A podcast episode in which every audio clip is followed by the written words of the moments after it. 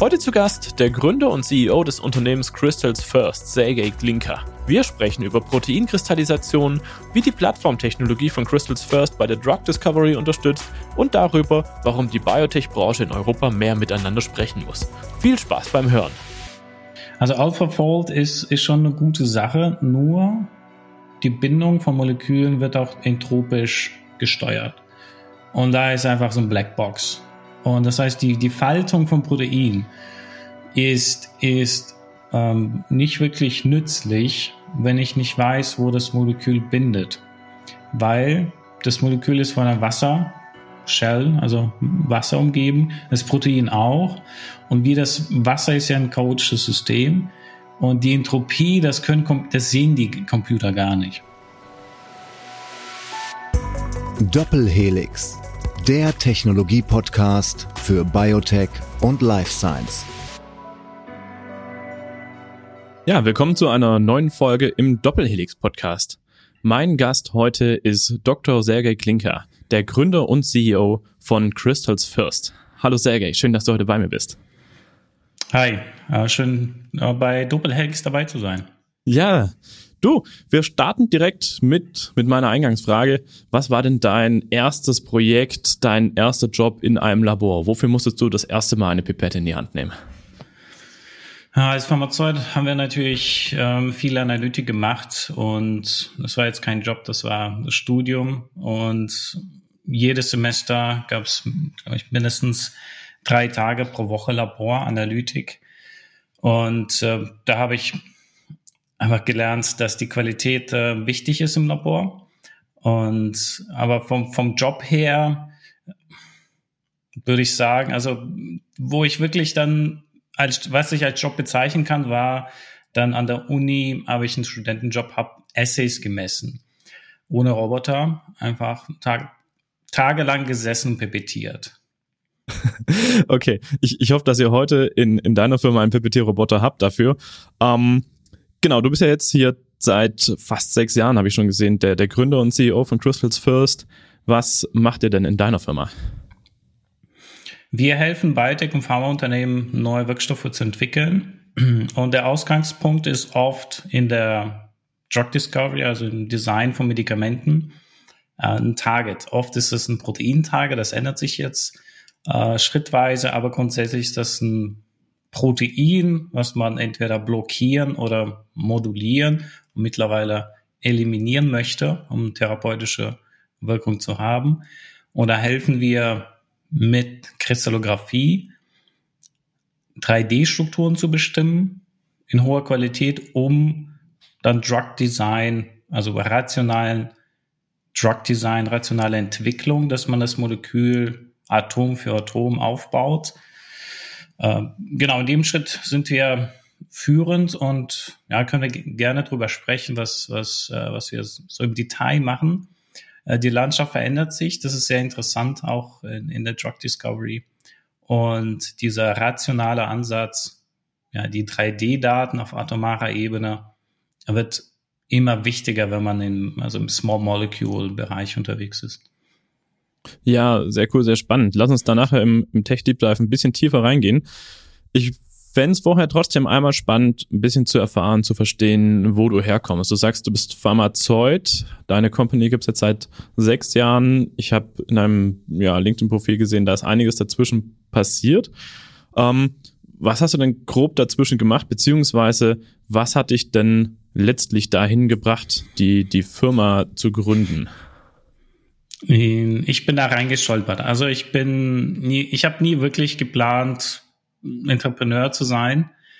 Ähm, habe erst später, wo ich reingestolpert bin, verstanden, was nicht so optimal gelaufen ist. Also ich wollte auch als Student oder als Doktorand Dinge verändern. Ich habe als Doktorand fünf Projekte parallel gemacht und da sind auch Publikationen rausgekommen.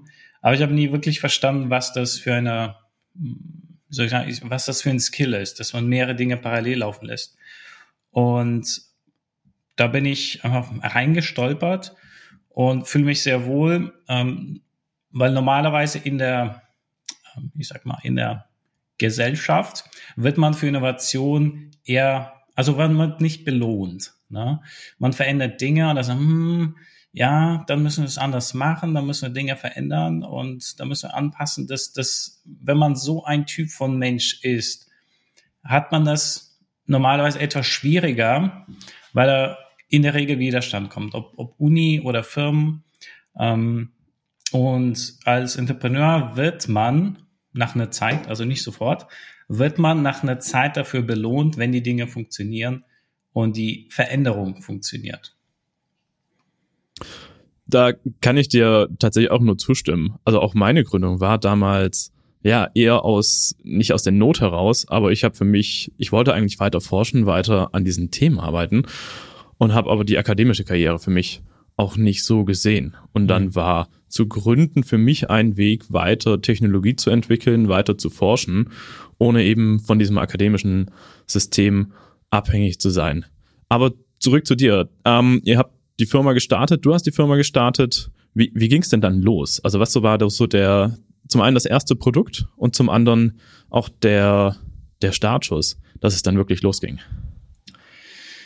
Ja, also sehr viele Learnings. Erstens, äh, Punkt Nummer eins, sehr viele Learnings, was man nicht machen soll und wie man die Firma positioniert, weil es gibt Ökosysteme, die reifer sind, wo man dieses Feedback bekommt. Wir sind in einem Ökosystem gestartet, was ja die Community in Marburg als Wüste bezeichnet hat. Und da hat man relativ wenig Support. Und wenn man mit einer, ähm, das hat sich vielleicht jetzt geändert, und wenn man mit einer Plattform oder Plattformidee startet, dann ist es schwierig, in so einem Ökosystem die Firma positionieren. Also wir haben trotzdem gestartet und die interessante Story ist folgende, dass wir ähm, also als Ausgründung haben uns auf das Exist Gründerstipendium beworben. Super Programm, super dankbar dafür. Wir mussten aber zwei, zwei oder drei Anläufe machen in diesem, in, in diesem Bewerbungsverfahren, weil die Bewerber haben gesagt, ja, wenn das, das kann nicht funktionieren. Das kann nicht funktionieren, weil wenn es funktioniert, wäre das revolutionär. Und ja, da hat unser, unser Berater äh, nicht aufgegeben, hat dann irgendwann angerufen, schaut mal, das, genau das wollt ihr doch fördern. Und äh, hat das dann durchgeboxt. Ähm, aber das, das zeigt so ein bisschen, wenn man out of the scope etwas wirklich ähm, Größeres verändern möchte, dann kommt dieser Widerstand, von dem ich gesprochen habe. Und da ist es wichtig, nicht aufzugeben, sondern, sondern weiterzumachen. Und wir sind in Marburg gestartet, im Labor an der Uni. Und ich hatte also wirklich von null. Von null. Ich glaube, weil ich, weil ich Apotheker bin, ist das Verkaufen nicht so problematisch gewesen, weil ich jahrelang Medikamente verkauft habe. Ich hatte Angst, keine Angst vor den Menschen, ja, keine Angst mit den Menschen zu sprechen, keine Angst, ähm, ja, wenn, wenn man so Sales macht, so abgewiesen zu werden, also so, so no, solche Dinge. Und da habe ich das Netzwerk einfach von null aufgebaut. Wir haben gestartet in so einem mickrigen äh, Office, wo ohne Klimaanlage und im Sommer waren es buchstäblich 32 Grad und drei Rechner und wir haben das Labor ähm, der pharmazeutischen Chemie genutzt für die Kristallisation und haben dann wirklich so, so gestartet mit ein relativ für Biotech relativ niedrigen Investment von Nessen Kapital, also super dankbar dafür. Ähm, das hat uns geholfen, das erste Jahr einfach mal von null die ganzen Aktivitäten ähm, hochzufahren. Und die ersten Projekte kamen da, kamen dann nach, nach zwölf Monaten. Ja, es ist halt ein No-Name.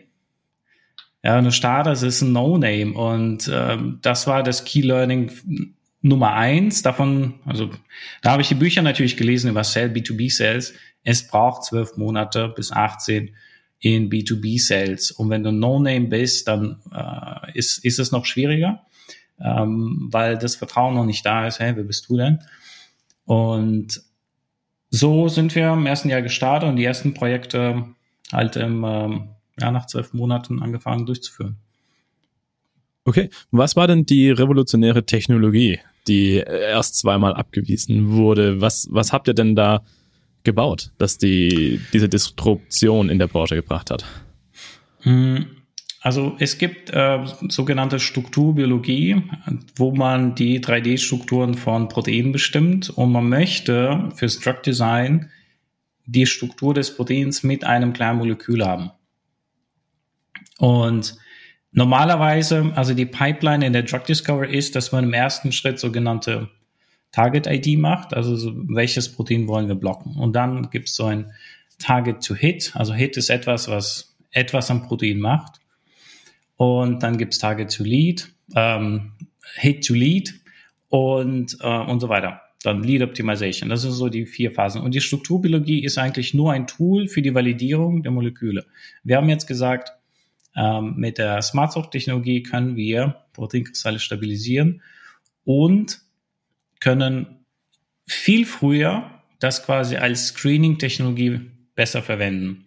Diesen Trend gab es schon, aber wir haben die Robustheit der Kristalle gehabt und konnten einfach mit viel besserer Qualität Daten liefern. Und pass auf, wenn du dann diese Daten en masse hast, kannst du sofort Drug Design starten. Und es, es gibt eine sehr inter interessante Story. Ähm, ich muss es hier erzählen. Also es gibt den äh, Hessen Hessen Ideenwettbewerb, ja, gibt's ja. gibt's immer noch. Und dann äh, am Anfang, hey, bewerbt euch da mal, das, das ist spannend, macht das mal. So, okay, machen wir. Und wir positionieren diesen, diesen, diesen Workflow, den wir ähm, aufbauen wollen. Und da, da ist halt auf dem Slide sind ganz viele, also in der Pharma hat ganz, äh, hat ganz viele Screening-Technologien. Ja, nicht nur halt hochdurch, das sind mehrere Screening-Technologien und dann kommt die Strukturbiologie und dann kommt der Zyklus des Drug Design. Und ich zeige das auf dem Slide, naja, ihr habt den ganzen Screening, ja, zig Millionen Infrastruktur, ja, braucht ihr nicht. Macht das so, wie wir es vorschlagen. Direkt auf Kristalle, du hast 3D-Daten, du kannst Drug Design machen, Computer sind gut darin wenn du die Daten hast. Und äh, wir sind, wir, wir kommen nicht den, den, wir sind nicht unter den Gewinnern, den ersten drei. Ja. Und ja, total, ich war perplex. Wir haben hier was Revolutionäres und wir gewinnen nicht. Und ich gehe zu der Jury und frage, was ist hier los? Sag mal, was ist hier los? Frankfurter Brett hat Nummer eins. Ja, also was ist hier los? Wir können Medikamente entwickeln äh, und da ein Küchenbrett, gut designtes, naja, ist Nummer eins. Und die Antwort war relativ ernüchternd. In Deutschland stehen wir auf Produkte. Wenn du eine Vision hast, geh nach USA. Oh. Das war so ein Slap in the face. Ähm, aber ich habe trotzdem weitergemacht und so nach fünf Jahren zahlt sich das aus wir haben ein Brand, wir arbeiten global mit US, Asien, Europa, mit wirklich Cutting-Edge-Technologien, äh, mit Biotechs. Und ähm, ja, das war halt die Story. Und auch wenn man sowas hört, ähm, einfach bitte nicht aufgeben, sondern weitermachen. Ja, auch eine Erfahrung, die ich teilen kann. Also wirklich Businessplan, Wettbewerbe als, als Biotech-Startup es kann durchaus frustrierend sein, weil D2C-Produkte oder B2C-Produkte, gerade in so einem Publikumsvoting, die Leute stimmen einfach für was ab, womit sie mehr anfangen kann. Ähm, Wie gehst du damit um? Ähm, das eine, was, was wir dann gemacht haben, war auch mehr auf, auf Science-Businessplan-Wettbewerbe zu gehen, wo okay. es vielleicht kein Publikumsvoting gibt, wo eine Fachjury sitzt, die was damit anfangen kann. Um, ähm, das andere ist natürlich zu sagen, naja, man hat es zwar ins Finale geschafft, man hat es in die Zeitung geschafft, man hat seine PR bekommen. Ob da jetzt eine Trophäe im Regal steht oder ja. nicht, ist fürs Unternehmen erstmal nicht so wichtig. Ist, das heißt, e e ja. Ego abstellen hilft. Ja, also die, ich muss ehrlich sagen, also für die, für die Leute, die das hier, hier mithören, äh, ich würde empfehlen, weg von diesen Wettbewerben. Also der einzige, der wirklich gut ist, weil äh, das die Community gut ist, ist Science for Life. Äh, wenn man im wissenschaftlichen Bereich, also naturwissenschaftlichen Bereich unterwegs ist, das ist ein großer Pool an Coaches. Ansonsten bitte nicht mit Trophäen schmücken. Genau, du sagst es richtig, weil unterm Strich muss das Unternehmen Markt überleben, Wert schaffen, Geld verdienen. Lieber da Zeit investieren, lieber die eine oder die zwei Wochen in, in, in, in Sales investieren oder in Entwicklung vom Produkt, anstatt so ein, so ein Wettbewerb. Also vor allem nach Science for Life, so, okay, ich habe jetzt alles gelernt, jetzt fängt sich an, das zu wiederholen. Ähm, ich fokussiere mich auf den Markt. Ja, Science for Life hatten wir auch mitgemacht. Ähm, waren wir auch erfolgreich. Fand ich auch sehr gut, weil man da mal den Businessplan dann runtergeschrieben hatte und sich über viele Sachen ja. in der frühen Phase Gedanken gemacht hat, über die man sich als Wissenschaftler eben sonst keine Gedanken macht. Ja, du meintest gerade, ihr hattet die Möglichkeit, die Kristalle zu stabilisieren. Ich persönlich habe mit Strukturbiologie nur am Rande Kontakt gehabt. Mhm. Was, was bedeutet es denn überhaupt, ein, ein Kristall von einem Protein zu haben? Wie kommt man dahin? Warum braucht man das? Und welche Möglichkeiten ergeben sich daraus? Ich glaube, welche Möglichkeiten ist einfach zu beantworten. Wenn man die 3D-Daten hat, dann kann man, wie gesagt, die, die Oberfläche des Proteins sehen, wo das kleine Molekül bindet und dann kann man Atom für Atom das, das optimieren. Wie man dahin kommt, also man sagt zu Proteinkristallographie, ähm, es ist Voodoo, es ist Magic, es ist, hängt von der Mondphase ab. Also Kristallisation ist an sich ähm, ja so, so ein zufallsgetriebener Prozess, wenn man ein äh, und man braucht ein ein Recipe, man braucht ein Rezept, unter welchen Bedingungen Proteine kristallisieren. Und die können unter unterschiedlichen Bedingungen kristallisieren. Nur ist der ist der Prozess heutzutage immer noch äh, Trial and Error. Das bedeutet, im ersten Schritt Proteinkristalle zu bekommen, ist, ähm, wie soll ich sagen, man kann sich glücklich schätzen, wenn man Proteinkristalle bekommt. Ne? Also it's hard to get them. Es ist schwierig, die zu bekommen. Und wenn man die, die, die Experimente machen möchte mit den Kleinmolekülen, das Soaking, also das Tränken von ähm, in, in Kleinmoleküllösung, dann gehen die kaputt oder die mhm. Qualität nimmt ab. Und wenn die Qualität abnimmt, dann ähm, reicht die Auflösung nicht für, für, für die 3D-Daten. Also man möchte eine, also High, High, High, High Def haben, äh, also atomare Auflösung in Angströmen. Optimalerweise für Drug Design, optimalerweise um zwei Angströmen. Ähm, es ist besser drunter zu sein äh, für, für bestimmte Projekte und ja, bis 2,5 ist es okay. Äh, drüber, dann sieht man die Moleküle unter Umständen nicht so wirklich. Also die Kleinmoleküle. Und den Schritt dazwischen, den können wir gut. Wir können Proteinkristalle stabilisieren, nicht kovalent, also es wird nicht artifiziell verändert, sondern über die Umgebung des Kristalls führt das zu einer Stabilisierung und wir können mit viel höheren Konzentrationen von diesen Kleinmolekülen da arbeiten ohne Qualitätsverluste einzubußen. Das bedeutet, zum ersten Mal gibt es ein systematische Techno eine, eine Technologie, die systematisch den Prozess steuert, die das systematisiert, was normalerweise ein zufallsgetriebener, also ja, wir probieren mal das oder lass uns das bei, oh, das funktioniert nicht, oh, das funktioniert und das ist, und wir haben System und innerhalb von 24 Stunden ja, können wir das Problem lösen. Ähm, der Prozess der Kristallisation ist immer noch, da ist man auf Protokolle angewiesen oder so Screenings. Also das ist immer noch ein äh, nicht rationaler ähm, Ansatz. Ja. Ähm, okay. Jetzt ist ja die Faltung von einem Protein ist immer letztlich eigentlich rational erklärbar, beziehungsweise wenn man die Struktur hat, die 3D-Struktur, dann ist ja relativ klar, warum sich das Protein so gefaltet hat, wie es sich gefaltet hat. Ähm, Wird es in Zukunft neue Technologien, vielleicht KI-basiert, Machine Learning-basiert, geben, die vielleicht diesen Kristallisationsschritt überhaupt überflüssig machen? Das ist eine gute Frage. Ich würde tendieren dazu, ja zu sagen. Es braucht fünf bis zehn Jahre. Das, äh, das Problem, was man nicht also, also AlphaFold ist, ist schon eine gute Sache, nur die Bindung von Molekülen wird auch entropisch gesteuert. Mhm. Und da ist einfach so ein Blackbox. Und das heißt, die, die Faltung von Protein ist, ist ähm, nicht wirklich nützlich, wenn ich nicht weiß, wo das Molekül bindet. Weil das Molekül ist von einer Wassershell, also Wasser umgeben, das Protein auch. Und wie das Wasser ist ja ein chaotisches System.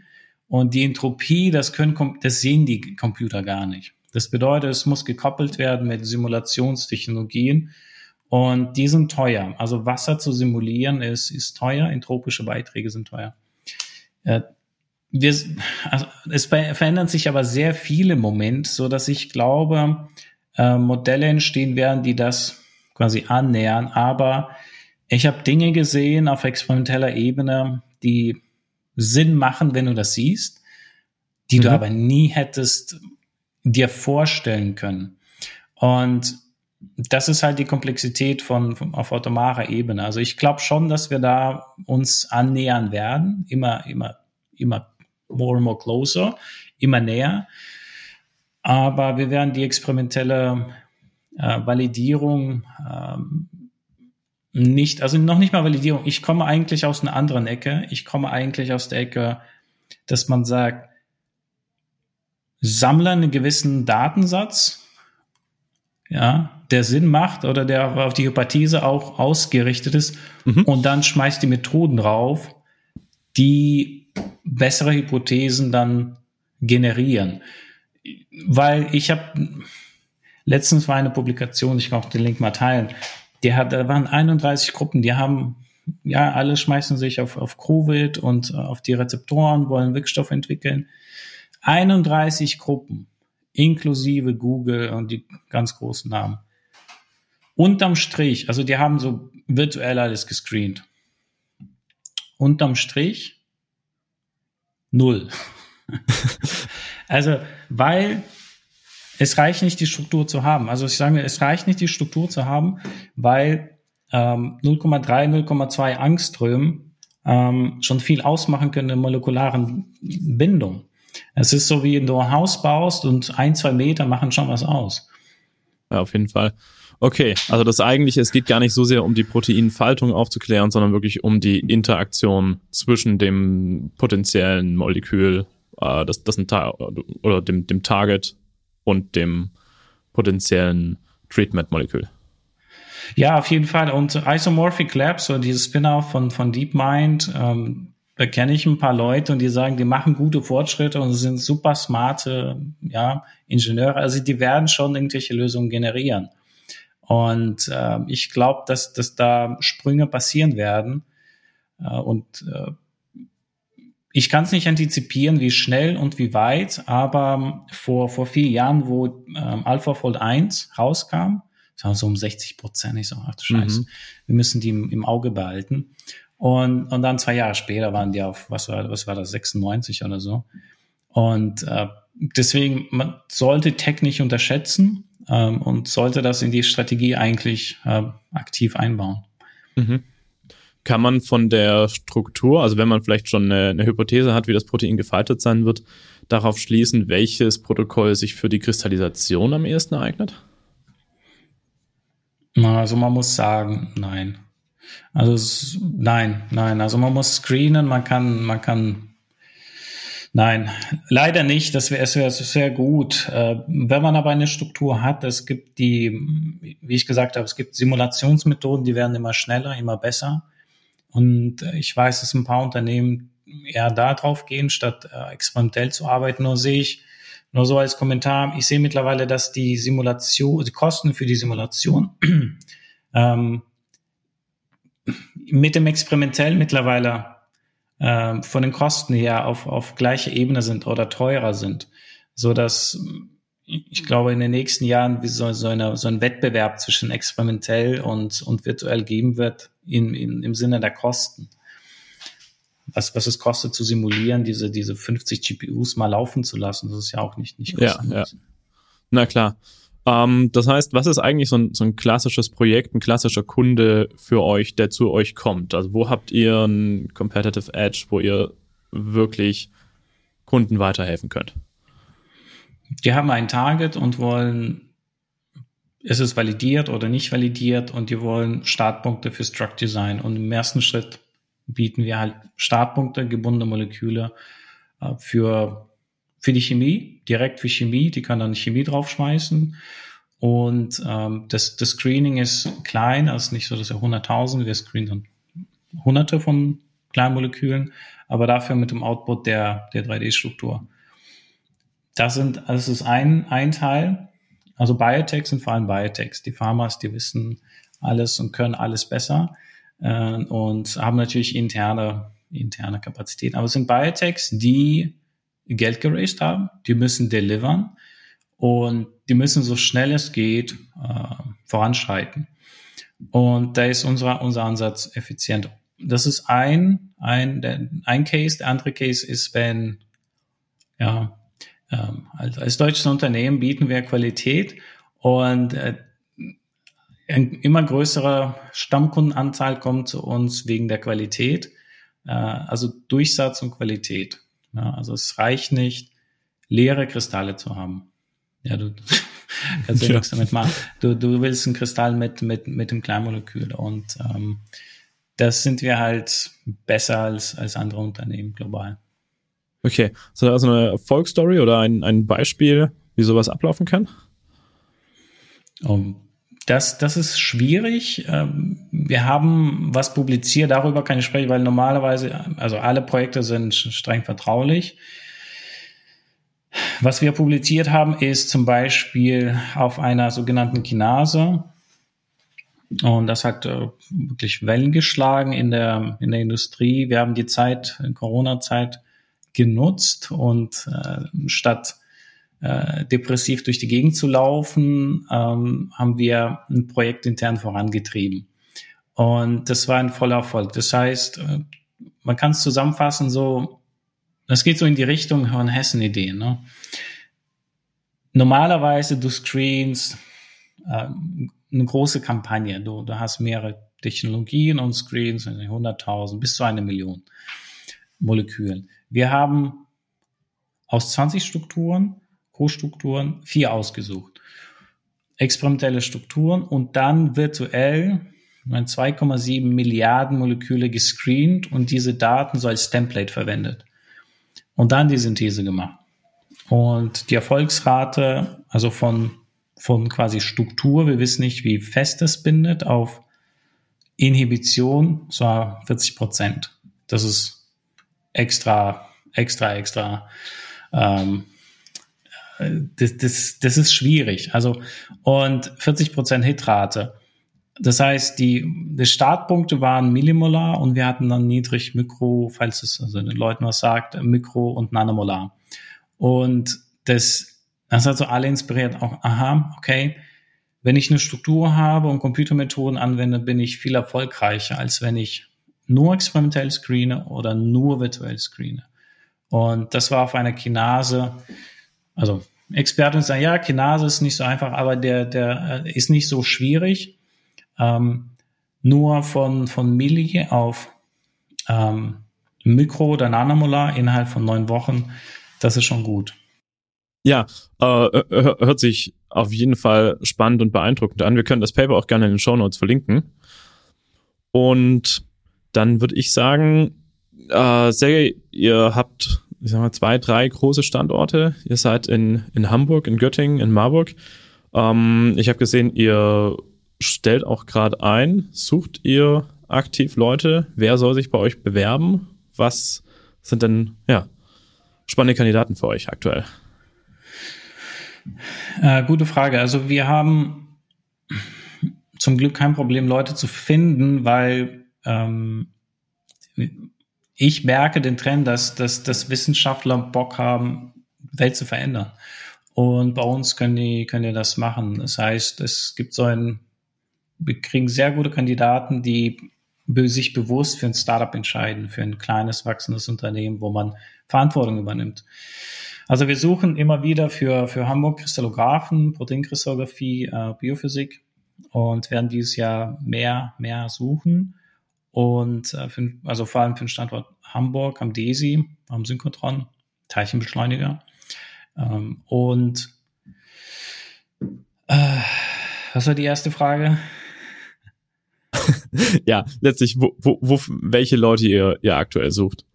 Aber ich denke, das, das hast du damit ja dann also auch, ja, Chris, ja, auch beantwortet. Vor allem, vor allem Kristallographen ähm, in dem Bereich. Und von Standorten her, wir sind irgendwann quasi, wir mussten irgendwann aus der Uni in Marburg raus, weil es zu eng geworden ist und haben dann den Standort in Hamburg ähm, hochgezogen, haben eigene, also haben Kristallisationslabore und wir haben Göttingen Proteinproduktion, äh, Proteinproduktionsteam. Okay, also wer in Hamburg irgendwie am Ende seines Masters oder PhD in der Richtung steht und da vielleicht ein bisschen Erfahrung hat, kann sich bei Sergey melden. Ähm, Sergey, du bist ja auch, ich sag mal, neben deinem eigenen Startup in der Startup-Szene unterwegs, als, als Mentor, als Berater. Uh, was machst du da denn? Ähm, also was, wofür ich stehe, ich kann das vielleicht so beantworten, wofür ich stehe, für Offenheit. Also was uns, also was mir geholfen hat, war ein Mentor, der gesagt hat, wie die Industrie tickt. Das heißt, ähm, jeder, der Fragen hat zu Biotech, Life Science, da sage ich nicht nein. Äh, und wir sprechen drüber und vernetzen und so in diesem Win-Win-Mindset äh, gewinnen alle. Ja, es geht nicht, also und ich bin Verfechter für diese Win-Win, nicht die äh, Zero-Sum-Gehen. Ja, du machst mir einen Gefallen, ich tue dir einen Gefallen, fertig. Das, das, das vor allem in, in, in Wissenschaft weiß man nie wirklich, wer mit irgendwelchen Daten oder Problemen. Und das, das heißt, ich spreche offen darüber. Ich habe auch ähm, aus diesem Grund einen Podcast äh, Founders in Biotech gestartet, äh, weil einer geschrieben hat, oder ich habe mit einem gesprochen, telefoniert, so eine Videokonferenz, er meinte, we all know the biotech ecosystem in Europe is shit. I was like, wirklich? Okay, ich, ich mache das jetzt anders und ich möchte Leute vernetzen und äh, dass das Wissen, das Wissen im Biotech offener wird, weil wo wir im Jahr zwei waren, also Crystals First Jahr zwei, habe ich ihn gefragt, gibt's Biotechs in Deutschland?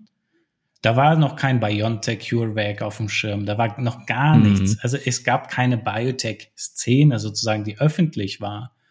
Und ich glaube, es ist wichtig, dieses Wissen und, es gab kein Mentoring von den Leuten. Die machen es immer noch nicht. Und ich denke, das ist falsch, weil im Biotech ist so komplex, äh, dass es gut ist, jeder Tipp ist, ist hilfreich. Wohin gehen die Trends? Wohin geht das Geld?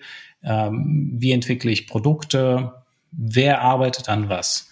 Und ich denke, es ist super wichtig, in diesem Mindset quasi als, als Founder einfach giving back, also zurückgeben, was man gelernt hat, zurückgeben und anderen, anderen helfen. Mhm.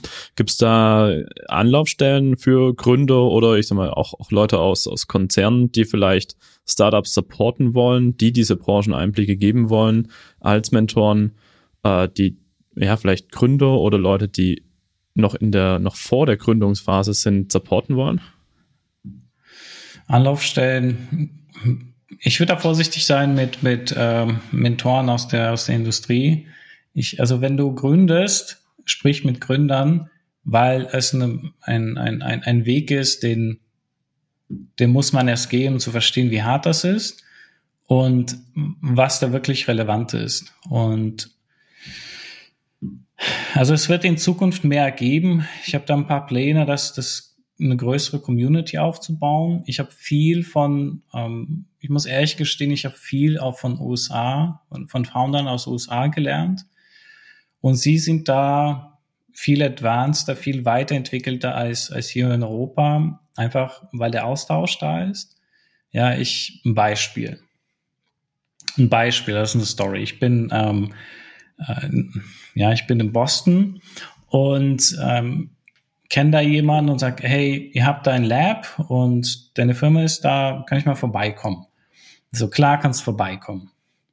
Und dann ähm, bin ich so um 17, 18 Uhr da und dann musste er noch ein paar Leute heiern oder feiern, ich weiß es nicht. Und da stehen schon Leute und jeden Mittwoch oder ist, ist, ist Whisky Tasting. Und da steht man im, im, im Office und macht dieses Whisky Tasting. Und dann frage ich, was machen die da? Die bauen eine Massspec-Plattform auf. So, oh, spannend. kann ich rübergehen? Na klar, hier, hier, komm mal rüber. Der ruft den Typen, hey, äh, das ist der Sergei aus Deutschland, die haben äh, Crystals First, machen Strukturbiologie. Kannst du mal erzählen, was ihr so macht? Haben wir es für zehn Minuten hingesetzt, haben sie erzählt, was sie machen.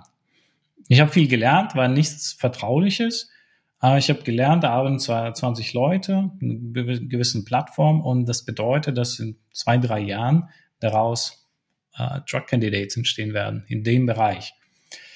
Und diesen Austausch, den hätte ich gerne auch in ähm, in Europa, in Deutschland, dass man offener über Pläne spricht, die nicht vertraut. Also das, da gibt es Grenzen, klar. Aber dass der wissenschaftliche Austausch in dem Startup-Biotech-Bereich äh, fließender ist und nicht, ähm, ja, Herr Eichmann, ja, was machen Sie? Also so etwas per Du und etwas offener. Das, das fände ich, das fände ich, ähm, ich versuche da in die Richtung etwas zu entwickeln. Ja, wie, wie kommen wir da hin? Was brauchen wir? Brauchen wir da Events? Brauchen wir da äh, Gruppen auf, auf LinkedIn, Facebook? Äh, was sind da deine Pläne? Beziehungsweise, also fehlt es uns an Infrastruktur oder fehlt es uns am, am richtigen Mindset? Ich glaube, weder noch. Ich glaube, ich glaube, es müssen Leute, so wie du, ja, es gibt von Nanotemper, den, äh, den, den Gründer von Nanotemper, der wird auch, ist auch aktiv auf LinkedIn, ähm, die, die drüber sprechen. Und was wir brauchen, sind Communities. Was wir brauchen, sind, also wenn du im Bereich von äh, Biomanufacturing bist, dass man da so Micro-Conferences hat, dass man, oder eine virtuelle Community, dass, dass man den Austausch hat und ähm, ähm, klar wäre es gut. Auch Modelle. Ich glaube auch Modelle für, für Ökosysteme. Es verändert sich. Heidelberg, Göttingen, Hamburg macht da was, München sowieso. Also es verändert sich, aber es braucht es immer noch so etwas steif. Ähm, ist immer nur Frau, Frau Doktor, Herr Doktor, ähm, etwas offener und ähm, das, das, das Gemeinsame ist, ist wichtig. Und ich glaube, man muss immer noch die Wege für, für Funds nach USA äh, schaffen. Ja, nicht, nicht verschlossen sein, nicht nur in Europa suchen, äh, sondern auch ähm, im Ausland. Ja, das, das, das würde ich. Äh, ja, es gibt kein Rezept, aber ich denke, eine Community, ich habe ja so das Flow of Information. Also, weil ähm, wenn man mit den Leuten in Kontakt ist, dann weiß man so ungefähr, woran die arbeiten. Und dann weißt du ungefähr, kann ich denen überhaupt helfen oder nicht.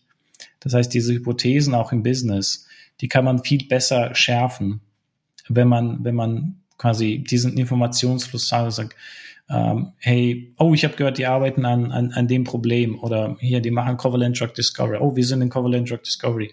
Äh, sprich mal mit denen und dann machst du eine Marketingkampagne draus und dann ziehst du, ziehst du Kunden an. Also so ein ähm, Biotech ist immer noch, ähm, ist nicht so, dass du googelst und sagst, du kriegst nur eigentlich Blödsinn, wenn du googelst und Statistiken über einen Biotech-Markt. Also das ist überhaupt nicht hilfreich für Sales, sondern da sind diese Konversationen, weil es auch vertra also vertra man tauscht nicht vertrauliche Dinge aus, aber man sagt, hey, sprich mal mit denen. Ne? Ich glaube, da ist ein Fit und das ist schon eine wertvolle Info und dann kann man also eine CDA, NDA, da, da, da machen und, und sich näher kommen. Ja, bin ich, bin ich voll bei dir. Das ist auch unsere Erfahrung. Du, Leute googeln kalt, ansprechen, ganz schwierig. Das Allermeiste kommt übers Netzwerk, darüber, dass man miteinander spricht, auf Konferenzen vielleicht Leute kennenlernt, mit denen man am Ende nichts macht, aber die einem wieder eine Intro zu einer anderen Company geben, für die es interessant ist. Ja. Aber ja, das ist schon mehr im internationalen Kontext als, als hier in Deutschland. Ich denke auch, also ich muss ehrlich sagen, also die Leute, die hier mithören und überlegen oder ein, ein Unternehmen haben, bitte groß denken, bitte größer denken, vielleicht nicht groß, größer denken. Einfach aus dem, aus dem Grund, weil der Markt sich stark verändert und ähm, es hilft, ein besseres Produkt zu bauen. Und es hilft, Leut, mit Leuten zu sprechen, ähm, die größere Unternehmen gebaut haben. Ähm, es, es gab mal ein Gespräch zu, zufälligerweise, das ist wieder so ein Aspekt, du netzwerkst, du, du redest und dann sagst, hey, lass mal, ich habe eine halbe Stunde, ich, ich will dich mal mentoren. Ne? So, oh, super, ey. Typ hat, äh, weiß nicht, drei Unternehmen äh, an die Börse gebracht. Und dann sagt er so Sachen wie, we are doing this because nobody cares about that. Ja, nicht so. And think what you can do if you do this. Und das war bei mir so, wow, ich denke, ich denke groß. Ja, deswegen werde ich überall abgewiesen, sondern der denkt noch größer. Und das ist so ein, so, so eine Übung, wo man sagt, okay, interessant. Ist nicht so, dass ich sofort auf dem Stadium bin, sondern die Perspektive auf dem Markt ist anders. Das heißt, ich, ich weiß, okay, ich habe Ressource X oder ich muss eigentlich Ressource Y bekommen, damit ich dieser Vision oder diesem Produkt ein bisschen näher komme, was einen größeren Markt anspricht. Und diese Aktivität unterm Strich war etwas, was für, also Markt, von der Marktperspektive für Crystals First unheimlich wichtig war, weil wir immer wieder neue Dinge ausprobiert haben und dadurch dieses Think Bigger, Think Big, größer denken, einen größeren Markt erschlossen hat. Und andere Formulierung wäre für Leute, die auf, du diversifizierst dein Risiko. Ähm, wenn man größer denkt, findet man noch andere ja, Revenue Streams vielleicht mit der gleichen äh, Technologie. Ja, horizontale, vertikale Integration in die Wertschöpfung. Ähm, Sergei, ich würde sagen, das, das waren doch die perfekten Schlussworte. Von daher vielen Dank, dass, dass du heute bei mir mein Gast warst. Ja, danke dabei gewesen zu sein. Wenn Kontakte bestehen oder Fragen sind, ich bin, ich bin offen, am besten über LinkedIn. Doppelhelix, der Technologie-Podcast für Biotech und Life Science. Vielen Dank, dass du heute dabei warst. Wenn dir diese Folge gefallen hat, abonniere diesen Podcast und lass eine nette Bewertung da. Wenn du Anregungen hast, würde ich mich sehr über dein Feedback freuen. Schreib mir einfach eine E-Mail an feedback at doppelhelix.fm. Du kannst mir gerne auch auf LinkedIn folgen. Dort poste ich Einblicke von uns, Green Elephant Biotech und auch zu Themen rund um die Biotech-Branche. Bis zum nächsten Mal bei Doppelhelix.